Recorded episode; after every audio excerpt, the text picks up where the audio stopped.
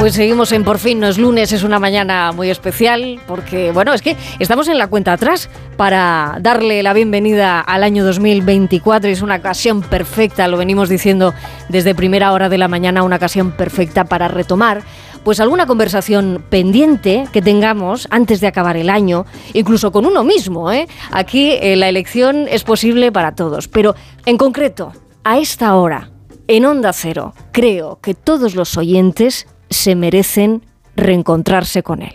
Aunque estés adentro y este sentimiento se me antoje eterno, esta lejanía duele cada día porque no te tengo.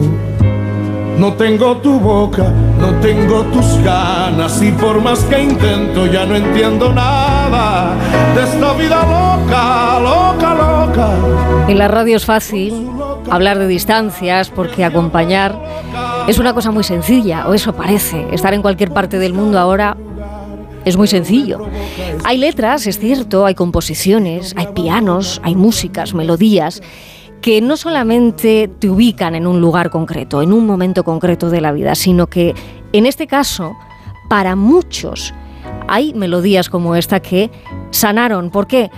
Porque estábamos ante muchas vidas y esa vida era loca. Su loca realidad, que se ha vuelto loca, loca, loca por buscar otro lugar. Desde aquella vida loca a esta vida loca que vivimos hoy, desde el año 1998, cuando Francisco Céspedes se convirtió en lo que es hoy, todo un maestro, pues esa vida loca no nos ha abandonado. Lo dice su canción. Desde entonces ha seguido aquí, ha acompañado a muchos y no soy capaz de ponerme en su imaginación en este momento, que ya nos está escuchando desde México, pero tal vez no se imaginaría que incluso una niña de seis años podría estar tarareando esta canción que ya es un himno para todos. Francisco Céspedes, Pancho Céspedes, maestro, buenos días, ¿cómo está? Gracias. Muy bien, Isabel, muy bien.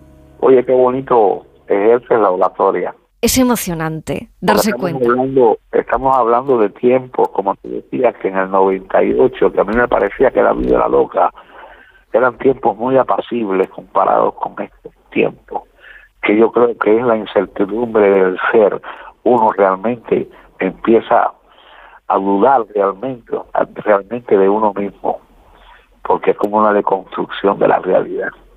A mí me parece ya 68 años casi que voy a cumplir, mm. teniendo todo el entusiasmo del mundo. Yo no soy optimista porque el optimismo para mí siempre ha sido una forma que, que se inventó. Bueno, ¿para qué hablar? Porque sería cosa de filosofía pero eh, en, aquellos tiempos nos parecía que la vida a lo mejor estaba compleja, complicada, y cuando ves ahora todo lo que pasa en el mundo y todo lo que quieren hacer de nosotros, pues entonces, no sé, yo creo que voy a tener que hacer otra canción en estos tiempos que no lo dudes, ¿eh? No lo dudes. Hay muchas personas a las que he preguntado, ¿eh? de distintas generaciones, pero sobre todo la que, la que impactó cuando llega en ese año eh, La vida loca.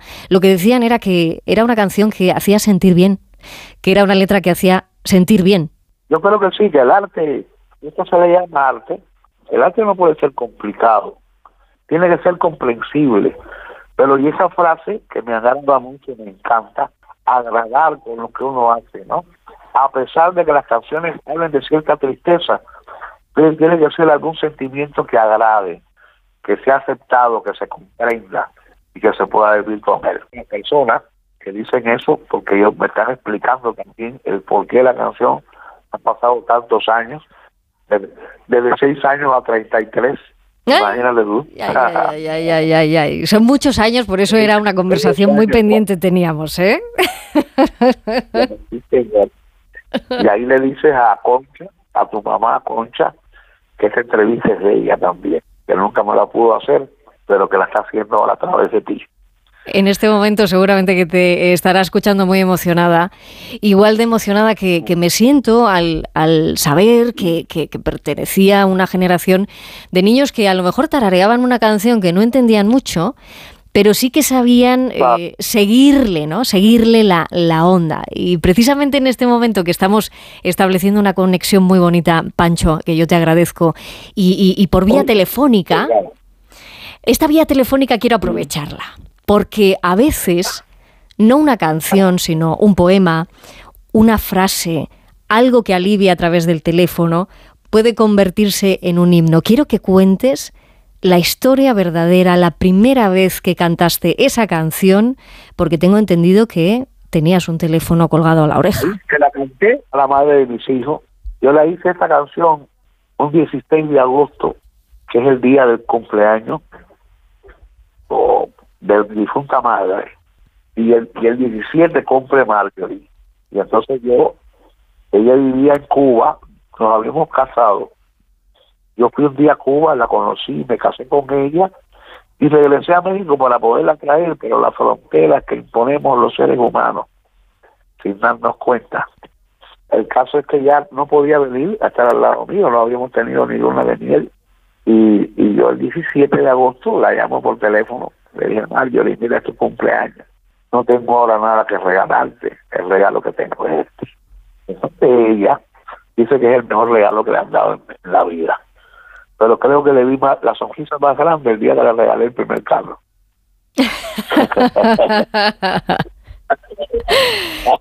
¿Cómo me gusta el juego con la ironía, con el sarcasmo, el, verle siempre esa, esa segunda parte ¿no? a la vida? Que, de eso también tiene mucho esta canción. Qué bueno, qué bueno. Fue a través del teléfono y después ya vino todo lo demás. ¿eh? Vino, vino enseguida. Es como darle un poder que le doy yo siempre al arte, y en este caso a la música, que la música para mí y para muchos otros, ¿no?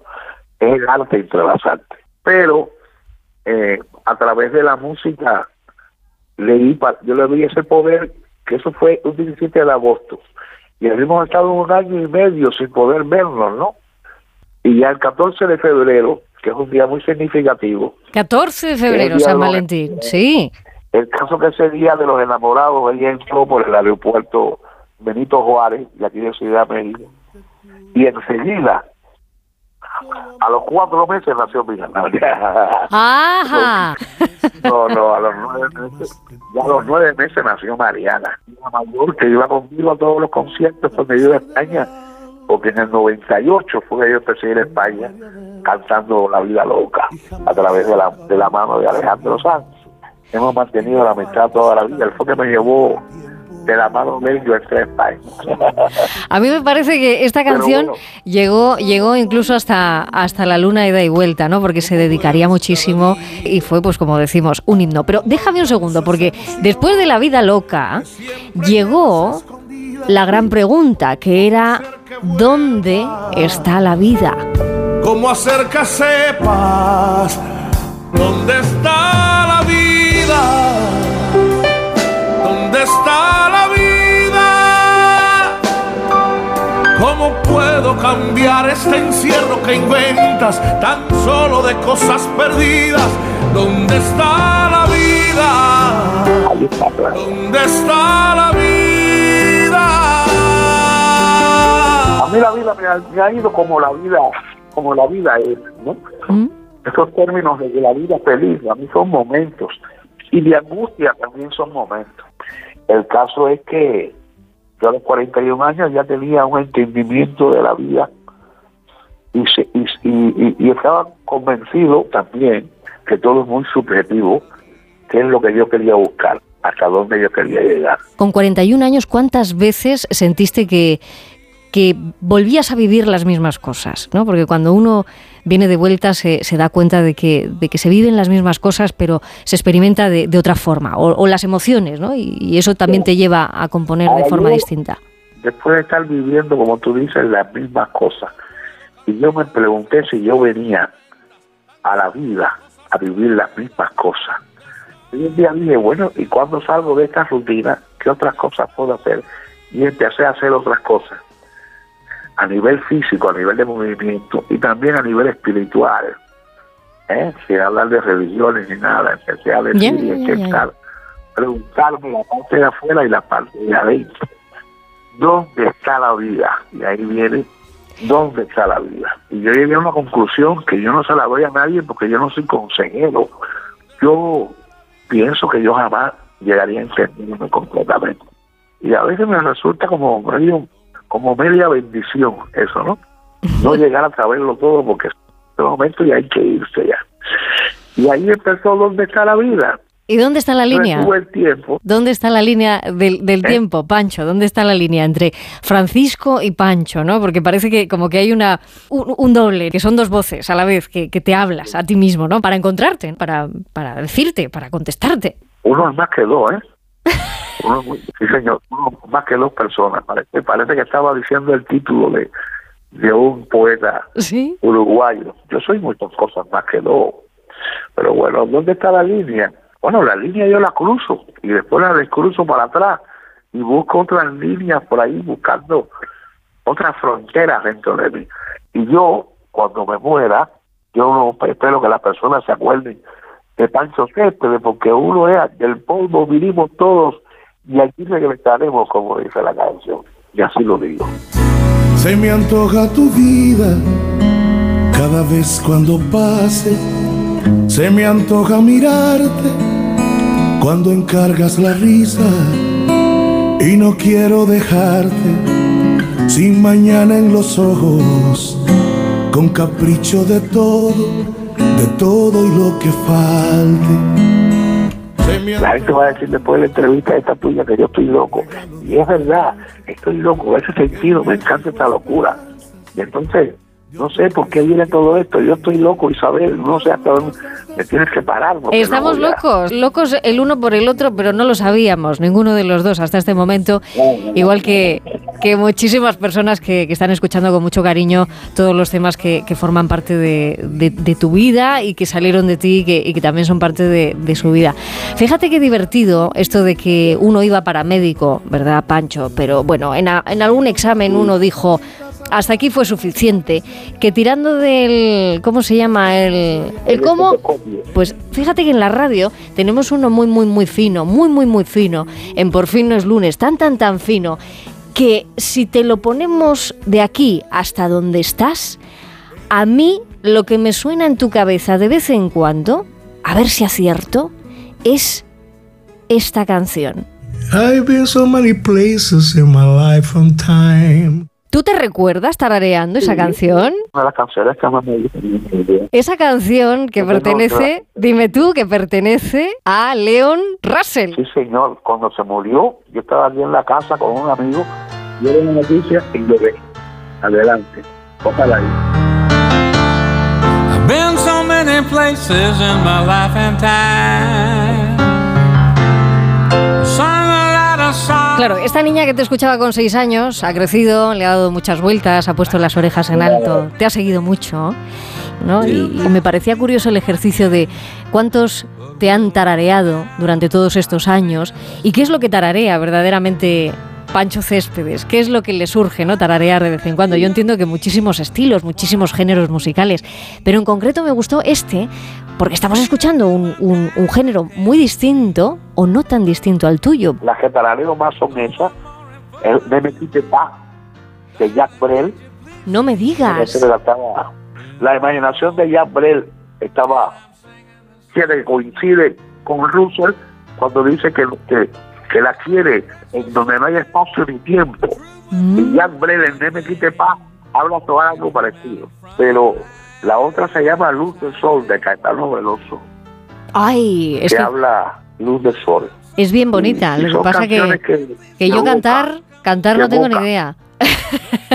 y ahora voy a hacer una versión ¿Y a esta canción que pusiste ahorita, de Leo Luces, porque es una canción que yo le canto a los muertos míos en todos los conciertos, le canto canciones de amor, y esa se la dedico a todos a mi familia y a Manzanero y a Pablo Milanés. Pablo Milanés y, Armando Manzanero, es que han sido, no sé, eh, defínemelos tú, lo que han sido eh, para ti. Yo no soy un buen definidor si la palabra existe, en ese sentido, porque ellos fueron personas muy, muy cercanas a mí y yo no puedo ser el mejor juez, porque cuando el amor está ahí, muy fuerte, muy fuerte con los dos, yo tuve el privilegio de conocer a Pablo con toda su bondad, su sinceridad, su evolución en vida, en música y pensamiento. Yo conozco a Pablo desde hace muchos años, desde que yo era niño, yo tenía una vez varias canciones ya compuestas, creo que el número era seis, pero como es el número que me identifica a mí, que es el seis, el 6 y el 7 son los números que me identifican, porque estoy loco, no me hagan caso. Tienen su significado, pero no lo digo, porque como después pueden haber, hacer un maleficio conmigo por ahí. Entonces, tenía como seis canciones y yo escuché para vivir. Muchas veces te dije que hacerlo había que pensarlo muy, bien. Y yo dije, ¿qué cosa esto? Y boté mis canciones y empecé a hacer mis canciones nuevas, a partir de la cual la primera que reconozco se llama Dicen. Las otras sois aquellas. No sé, porque yo, yo entendí que las palabras deberían estar colocadas en su justo lugar. Y, por preguntarte algo que, no sé, que quizás nos puedas eh, casi casi que, que, dejar aquí como, como un regalo, ¿cuál es ese eh, paraíso en tu, en tu imaginación, ¿no? ese paraíso al que vuelves una y otra vez? A lo mejor es un momento de tu vida o, no, pero si lo quieres compartir, a mí me gustaría mucho saber ¿no? dónde está. No, no, mira, el paraíso yo no lo veo como algo que sea global, pero yo lo que veo en mi paraíso es un paraíso que se llama libertad. Y es la libertad individual de cada cual, donde las personas también sean tan tolerantes que puedan respetar la libertad de los otros. Pero es lo que adolecemos. Tu amor es como un río que baña el cuerpo, es como un remolino que va creciendo. Tu amor es el perfume que trajo el viento. Si te vas a marchar, llévate antes mi cuerpo. Pancho, me gustaría muchísimo eh, de esas cosas que que le, que le puedas decir a la, a la audiencia, ¿no? a los oyentes que, te han seguido siempre, que, que, te quieren, porque es que lo sabemos, ¿no? ¿Dónde, ¿Dónde está ese vínculo, no? O si sigue ahí ese vínculo. Yo lo que pienso es que yo tengo una fuerte, yo diré ya, esto de los 90 se acabó todo, ¿eh? En los 90 se acabó una forma de vida. Y en los 2000 estamos en otra forma. Yo, en los 2000 todavía, o sea, los 2000 todavía eran eran complacientes en ese sentido, de que las personas todavía, las personas que me van a querer, me van, van a querer y van a esperar alguna canción mía. Pero ya no serán, aunque yo tengo, fíjate, acabo de averiguar hace un tiempo que un millón y medio de personas al mes entran a escuchar mis canciones. ¡Qué alegría! Me, asombró, no, tremenda alegría, hablando de alegría, que es lo que estamos hablando. Hablando con palabras sencillas, y tocables de alguna forma. Las personas, un, millón y medio, yo tengo esa suerte, pero yo conozco personas jóvenes que ahora hacen canciones, y te lo juro, muy bonitas, más bonitas que las mías, y cantan muy bien, pero como no hacen los géneros, estos que le llaman urbanos. Y entonces estas personas no van a tener esa oportunidad que tengo yo. Yo creo que todavía las personas están esperando algunas, estos nuevos sencillos míos, las personas que, como se dice uno, el público cautivo.